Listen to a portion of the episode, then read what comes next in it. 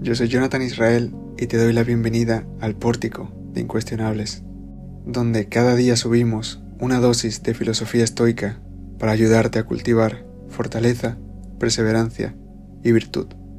Aprende con nosotros el verdadero arte de vivir. Lunes 8 de enero. Alguien que nos tienda la mano. Nadie por sí mismo tiene fuerza suficiente para elevarse por encima de la insensatez. Es necesario que alguien le tienda la mano, que alguien le levante. Séneca. Marco Aurelio tuvo a Junio Rústico, Séneca tuvo a Talo, Epícteto tuvo a Musonio Rufo. Nadie ha progresado en la vida sin ayuda de otro. Nadie ha llegado más lejos que aquellos que se han servido de un referente.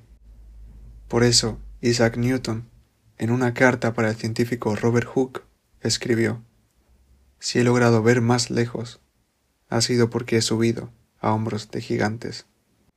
Napoleón Bonaparte, quizá el hombre más poderoso de su momento, se nutría de grandes vidas. La obra Vidas Paralelas de Plutarco era su libro de cabecera. El biógrafo M. Ludwig diría que se sabe el entusiasmo que siente por este autor, Plutarco, y por las vidas de los grandes hombres, y en especial por los héroes romanos, signo de que no cesa de soñar, y que los héroes romanos de Plutarco eran los únicos que se encontraban a la altura de su idea. Este hombre se inspiró de grandes personajes para conquistar el mundo. ¿Por qué nosotros no nos inspiramos de grandes personas para conquistarnos a nosotros mismos. En sus meditaciones, Marco Aurelio escribió, Si tu deber es como el del soldado que sube a la brecha, ¿qué harías si, víctima de la cojera, no pudieras escalar solo hasta las almenas, pero te fuera eso posible con la ayuda de otro? Tenemos un carácter imperfecto, caminamos entre obstáculos, nos cuesta más actuar de acorde a la excelencia que a la mediocridad. Necesitamos a alguien que nos tienda la mano. Estás en el punto A de tu vida y quieres llegar al punto B. Después de la cantidad de gente que ha pasado por este mundo y la sabiduría adquirida a través de generaciones, ¿crees que eres el único que camina ese sendero? ¿Por qué malgastarías tu vida aprendiendo por prueba y error? ¿Por qué no mejor ahorrarse el sufrimiento y el tiempo aprendiendo de aquellos que ya han caminado el mismo sendero? El sabio no solamente aprende de su propia vida, sino también de las ajenas. ¿Qué utilidad tendría aprender de una vida que no es la mía? Puedes pensar. Primero, el simple hecho de ampliar nuestra perspectiva, ver que alguien ya ha avanzado hacia donde nosotros aspiramos, sirve para hacernos saber que es posible. Por otra parte, tener un referente de vida hará que cuidemos cada uno de nuestros pasos.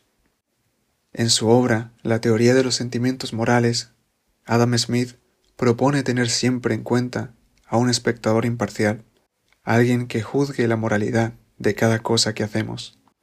Séneca nos recomendaba algo parecido. Decía que, hasta que no confíes en ti como buen juez de tus actos, actúa como si una gran persona te estuviese observando. Piénsalo por un momento. ¿Harías lo que haces y de la manera en que lo haces, si alguien a quien admiras te estuviera observando. Ante cualquier circunstancia de la vida pregúntate, ¿qué haría Marco Aurelio o alguien a quien admires en esta situación? ¿Y dónde encontraremos esta referencia de vida? El propio Seneca respondía, la viva voz y la convivencia serán más útiles que la palabra escrita. Sí, puedes buscar un referente actual, incluso lo mejor sería un mentor que guíe tus pasos.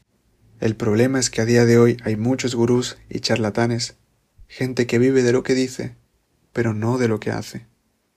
Por eso, la regla a seguir es esta. Elegir a alguien que te despierte mayor admiración cuando lo veas que cuando lo oigas. En lo personal, no he conocido a nadie como tal, por eso me inclino hacia un grupo que jamás me decepcionará, los que ya se han marchado. Seneca no puede decirte que no, Marco y Epícteto tampoco. Todos ellos pueden ser tus mentores. Los autores clásicos no te quitarán un solo año de vida, todos te añadirán la suya. Tienes la oportunidad de aprovechar todo su conocimiento plasmado en letras, mientras viajas, mientras comes, mientras descansas, a todas horas estarán a tu disposición. Desperdiciarás esta oportunidad. Recuerda que no puedes dibujar una línea recta sin una regla. De igual manera, no puedes actuar con rectitud sin una referencia de vida. Consérvate bueno.